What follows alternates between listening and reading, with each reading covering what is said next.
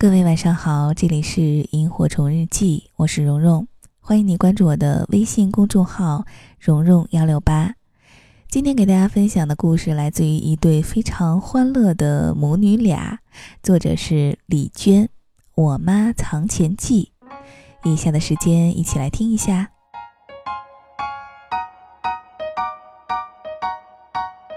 突然有一天，我妈开始写日记了。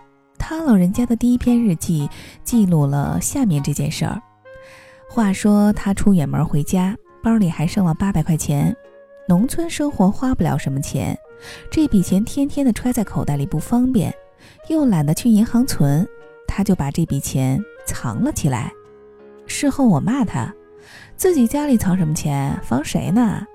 他说，万一有小偷呢？我说，有点出息的小偷都跑大城市混了，红墩乡三大队四小队有什么好偷的？我妈不服，万一有强盗呢？我说你醒醒吧，妈。我妈说，万一有逃犯呢？听说这种人专往偏地儿走，走投无路撞见来的话，我说那就赶紧把钱给他，就当八百块钱买了条命。你想想看，你把钱藏死了，让人家一分钱没捞着，小心他恼羞成怒。我妈悲哀极了，我我也宁可把这八百块钱送出去啊，就算给了逃犯，好歹落下个人情，万一二十年后人家来报恩。我说妈，醒醒吧你啊！总之，当时他把钱藏了起来。在藏东西这方面，我妈的本领高强，简直可以干地下党。说到这儿，顺便插播一件往事儿。当年我在地委上班的时候，有一天接到我妈的电话，电话那头有气无力，原来是她生病了，而且病得不轻，都开始交代后事儿了。我妈说：“要是我有什么三长两短，你回到家，推门往左转。”门背后的架着碎麦子麻袋垛的木板下面，有一只破纸箱子，上面是几件旧衣服，下面有八千块钱。然后你继续往里走，仓库尽头通向鸡窝的门背后，有一个放破钉子、烂螺帽的锈铁盆儿，你扒开，里面有一个塑料袋装着两千块钱。你再推开门往里走。鸡圈西墙角的铁皮炉子后面有一个大灰坑，你扒开，里面有一大包零钱，然后你再出门往东。我一下子就火了，你给我说这个干嘛？赶紧把钱搜了搜了去治病吧。后来我教育他，你也不怕老鼠给啃了？我妈相当有信心，不会的，我只往粮食旁边藏，老鼠可不傻。钱哪有粮食好吃啊？我又说，那你不怕藏丢了？还分成几波？他还是有信心，万一小偷上门，他找到其中一波钱，肯定就撤了。哪里想到后面还有机关？可是藏哪儿了？你能一直记着？我妈更有信心了，能。结果这一次忘得精光，她说。每天一闲下来，我就到处找，在门边找的时候就抱着门哭，在炉子后面找的时候就抱着炉子哭，每天哭好几遍。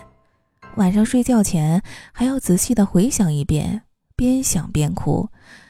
哎呀，可是一点线索也没有。尤其是到了该用钱的时候，我妈跑到城里银行排队取钱，边排边哭。她哭着说。我还用排吗？我我有那么多钱，怎么就找不着了呢？终于有一天，老人家一觉睡醒，电话接通，火光一闪，藏垃圾筐里了。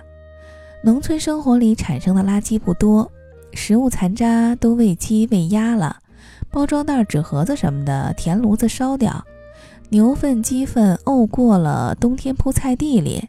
因此，客厅里那个塑料垃圾筐相当于一个装饰品，永远装着一点点上半年的瓜子壳和几片碎玻璃。老人家把钱用破报纸裹吧裹吧塞在了筐底，低调极了。等想起来的时候，已经过去了一个月。这一个月里可发生了很多事儿啊。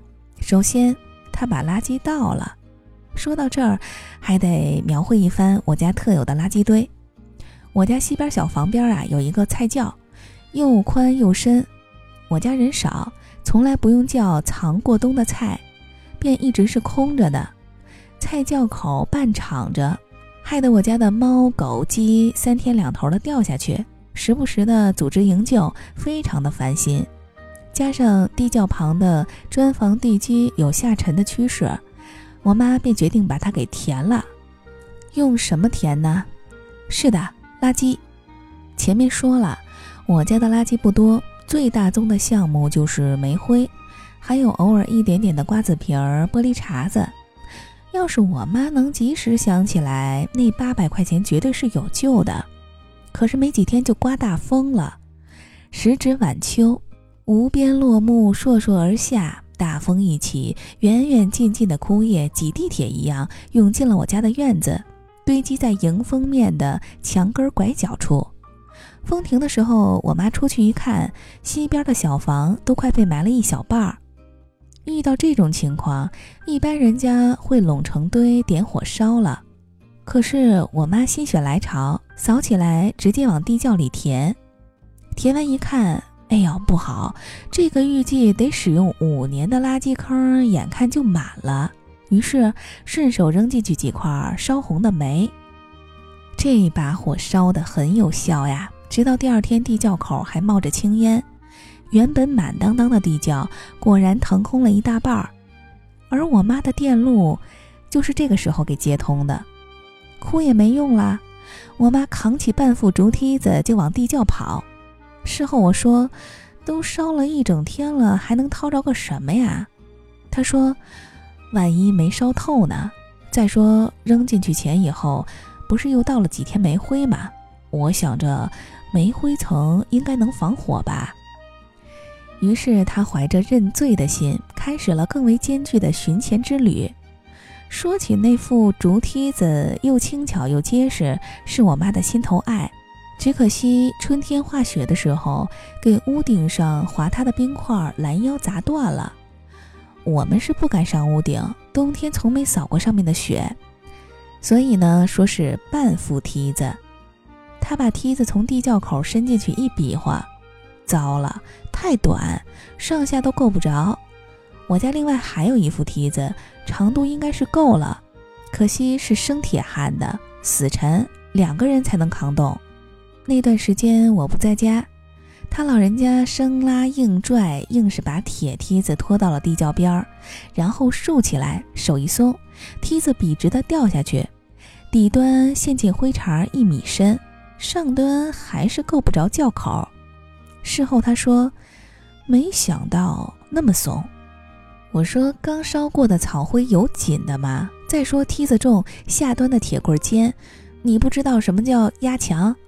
然后我妈又开始拯救梯子，他把一只抓钩系在粗麻绳上，探到窖里勾住梯子上端，拼了老命才拽上窖口，又拼了老命才将其拖出菜窖。他说：“我边拖边想，这要卖废铁的话，能赚多少钱？两个梯子都用不了，怎么下去呢？”我妈可不是一般人。她把家里所有的麻绳搜出来，开始结绳梯。因为没有亲眼看到，我不知此绳梯具体构造如何。总之这次是成功了，他下到了窖底。他说脚一落地，鞋子就陷没了。总之他在坑底稳住身形，用铁锹挖呀挖呀挖呀。他说幸好戴着口罩。好吧，八百块钱的事儿至此结束，他已经尽力了。